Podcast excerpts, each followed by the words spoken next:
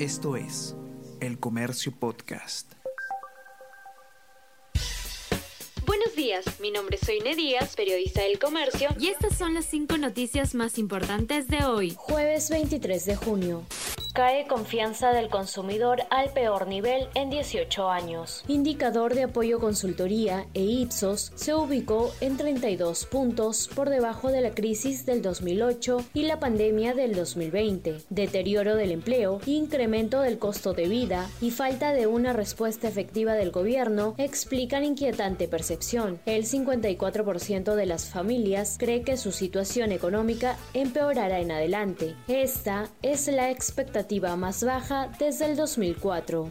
Gana fuerza el apoyo para que Chaiz postule a presidencia del Congreso legisladores de Acción Popular, Fuerza Popular, Renovación Popular y Podemos Perú respetarían acuerdo para votar por alguien de Alianza para el Progreso. Polémico audio le resta opciones a Camones. Ex fiscal de la Nación empieza a generar consensos.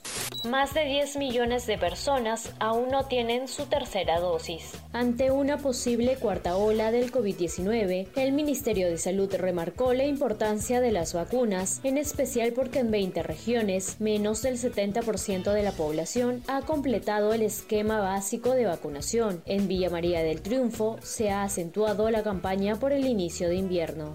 Gasolina de 98 octanos llega a costar más de 29 soles en 10 distritos de Lima. Según el aplicativo Facilito de los INEGMIN, el galón de 98 octanos supera los 30 soles en Ate y San Juan del Lurigancho. En otros 8 distritos, el precio máximo supera los 29 soles.